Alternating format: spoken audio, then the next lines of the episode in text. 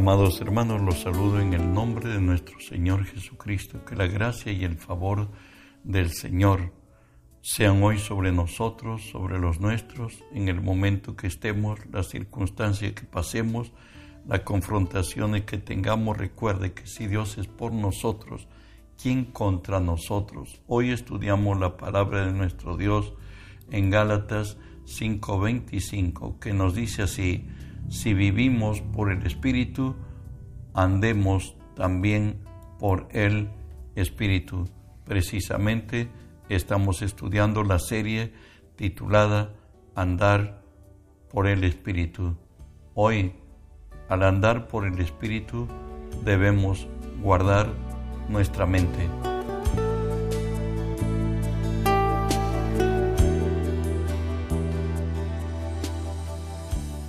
Efesios 4, 22 nos dice, en cuanto a la manera pasada de vivir, despojaos del viejo hombre que está viciado conforme a deseos engañosos.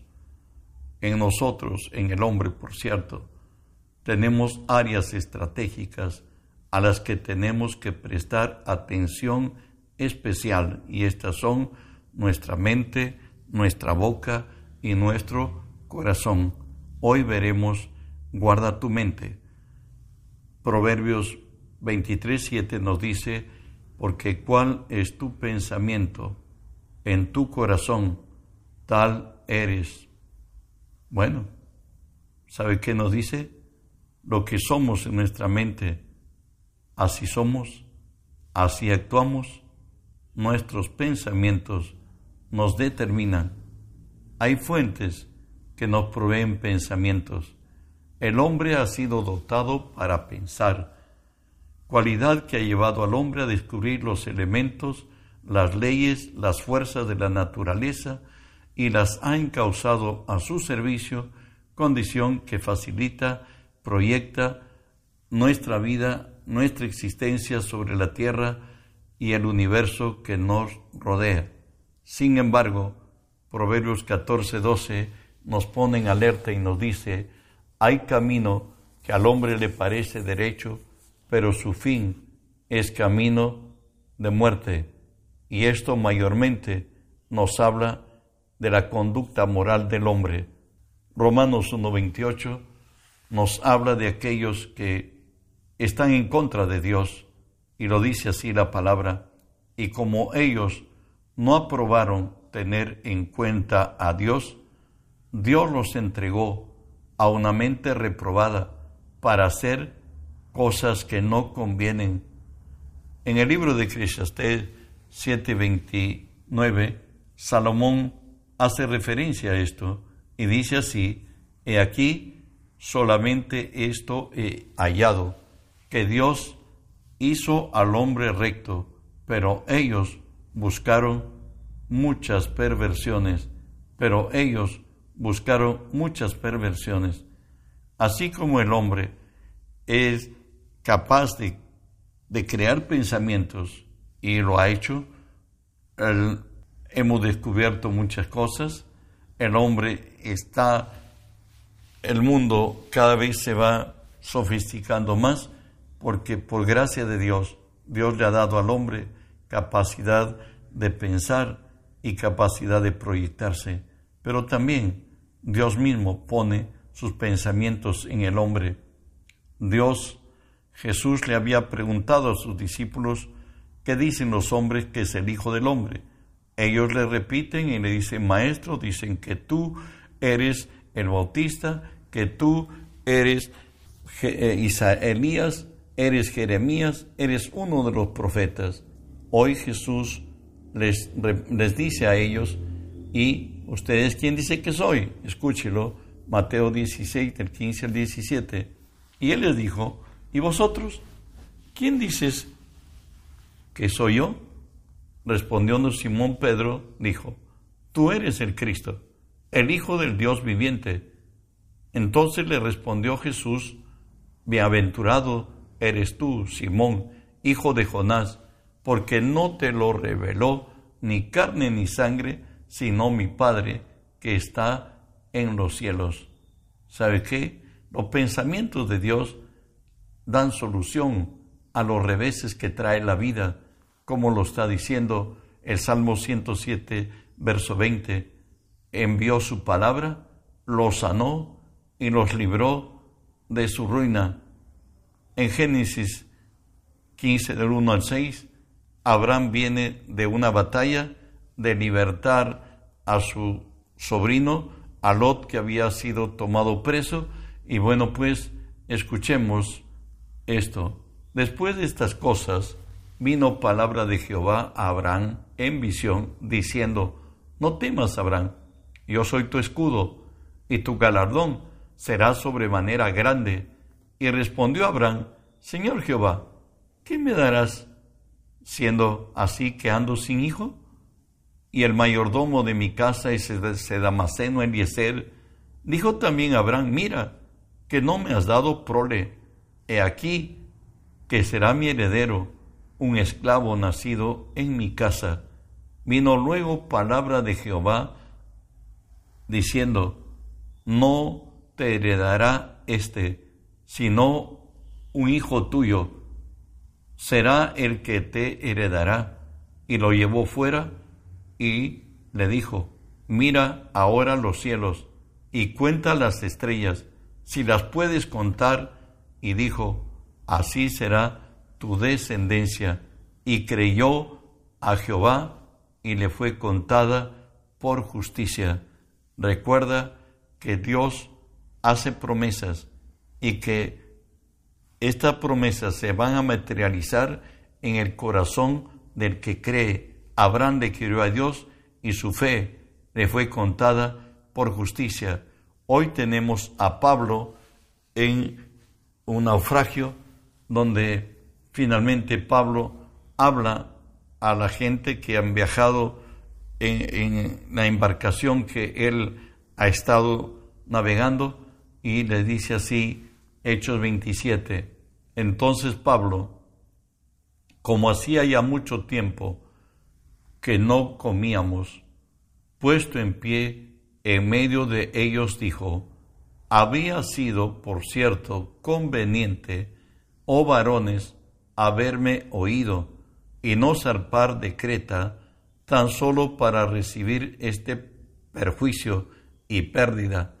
Pero ahora os exhorto a tener buen ánimo, pues no habrá ninguna pérdida de vida entre vosotros, sino solamente de la nave, porque esta noche ha estado conmigo el ángel de Dios, de quien soy y a quien sirvo, diciendo, Pablo, no temas, es necesario que compadezcas ante César.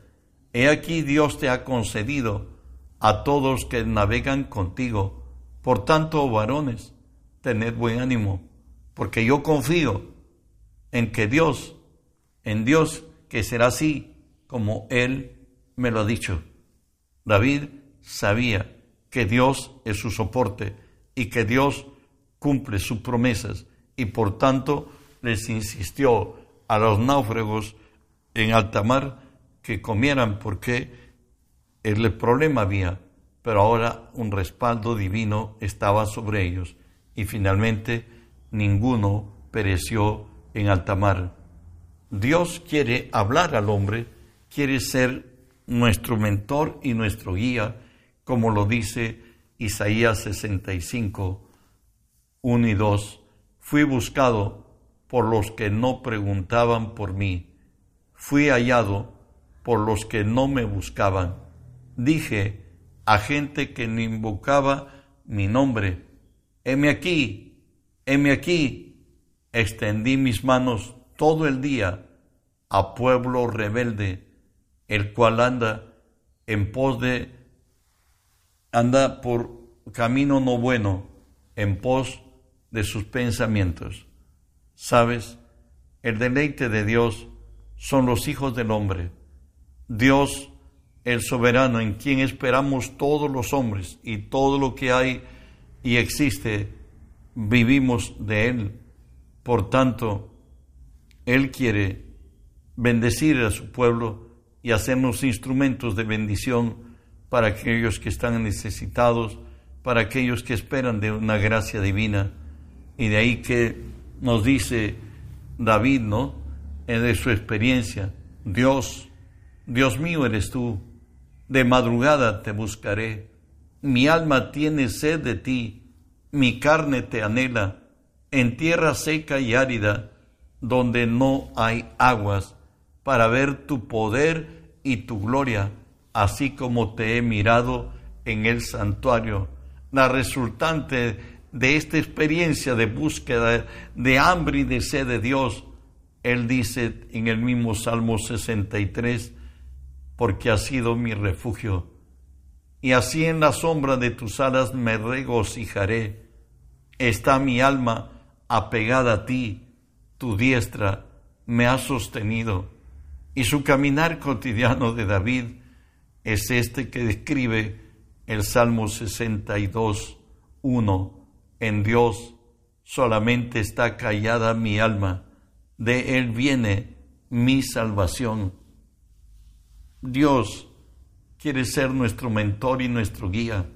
El deleite de Dios es en los hijos de los hombres. Si nosotros nos amparamos bajo su sombra, tendremos bendición de su gracia. Dios mismo nos exhorta en el Salmo 46, 10 dice así, Estad quietos y conoced que yo soy Dios, seré exaltado entre las naciones, enaltecido seré en la tierra. El grave error de la iglesia es no haber aprendido a orar haber cambiado el sentido de la oración, que es una comunión de Dios con sus hijos, haberlo reducido solamente a ser no un diálogo, sino un monólogo, donde muchas veces nuestras frustraciones lo declaramos como oración y no la fe que tenemos en Él. Por eso nos dice la palabra en Lamentaciones 3:26, bueno es esperar en silencio la salvación de Jehová. Dios es un ser que vive, al quien le debemos reverencia, temor, respeto y consideración, y esperar, como nos decía el salmista, como un bebé destetado de su madre, como tierra sedienta que espera el agua, con la determinación firme que en Él hay misericordia y que Él levantará mi cabeza. Avanzamos. También Satanás pone pensamientos en el hombre. Segunda Tesalonicenses 2.4 nos dice, el cual se opone y se levanta contra todo lo que se llama Dios o es objeto de culto, tanto que se sienta en el templo de Dios haciéndose pasar por Dios. Satanás tiene acceso invisible, imperceptible a nuestros sentidos y él incuba huevo de áspides. De ahí que Jesús mismo lo declara y lo dice. Juan 10:10, el ladrón no ha venido sino para hurtar, matar y destruir.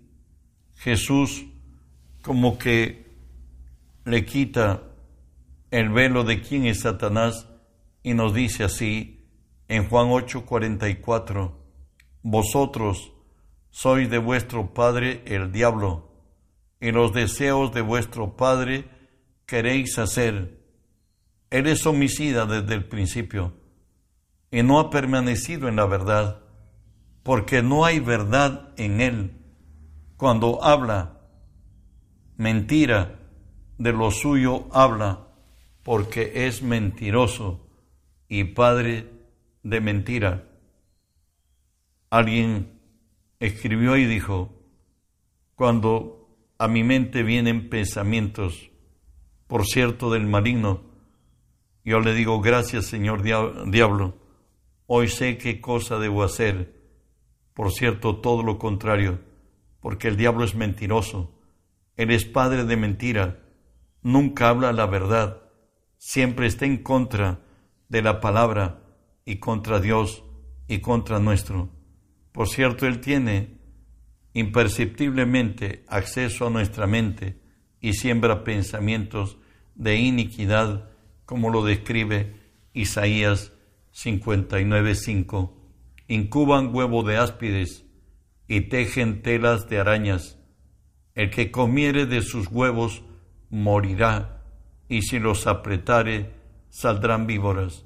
Si le crees a Satanás, como en criollo se dice, ya fuiste, el que medites en los pensamientos que el enemigo ha puesto en tu mente, terminas como un zombi. Por ello nos dice el Salmo Isaías 59, palpamos la pared como ciegos y andamos a tientas como sin ojos. Tropezamos a mediodía como de noche. Estamos en lugares oscuros como muertos. Gruñimos como osos, todos nosotros. Gemimos lastimeramente como palomas. Esperamos justicia y no la hay. Salvación y se alejó de nosotros, porque nuestras rebeliones se han multiplicado delante de ti y nuestros pecados han atestiguado contra nosotros, porque con nosotros están nuestras iniquidades y conocemos nuestros pecados. Satanás bombardea nuestra mente. La palabra le llama en el Nuevo Testamento los dardos del maligno él trae siempre, bajo lo lógico y lo razonable, mover al hombre en su razón y en sus sentidos para que el hombre tome determinación como lo fue en el Edén. Ya Eva concentrada en lo natural, nos dice así Génesis 3.6, y vio la mujer que el árbol era bueno para comer, era agradable a los ojos, árbol codiciable para alcanzar la sabiduría, y tomó de su fruto, y comió, y dio también a su marido, el cual comió, así como ella. Satanás busca de comprometer a la conciencia del hombre que la decisión que va a tomar es necesaria y no hacerlo va a terminar en situaciones extremas y va a ser dolor en su corazón de no haber tomado esto. De pronto, Gálatas 5:17 nos describe la pugna que hay en la mente del creyente, porque esto solamente es en el creyente, porque no ser de Cristo estamos arrastrados en el mismo camino del enemigo por las maldades que le hace. Mas hoy estamos en contra de la corriente. Por eso dice, el deseo de la carne es contra el espíritu y el del espíritu es contra la carne y estos se oponen entre sí para que no hagáis lo que quisieres. Recuerda que leímos en Juan 5:44, leímos que Satanás cuando habla de lo suyo habla, él es padre de mentira y todo lo que dice es mentira. Hoy veremos lo que hace Satanás para alcanzar el objetivo. Él asigna demonios para persuadir, esto es, inducir o convencer a una persona en creer o hacer algo que la persona acepte como verdad la mentira del diablo. Otras él oprime. ¿Qué quiere decir esto? Ejercer presión a alguien o a algo o sobre una cosa. Ahí están el hombre bajo presión. Destruir es ya los que han caído en sus manos y después Satanás es muy cobarde.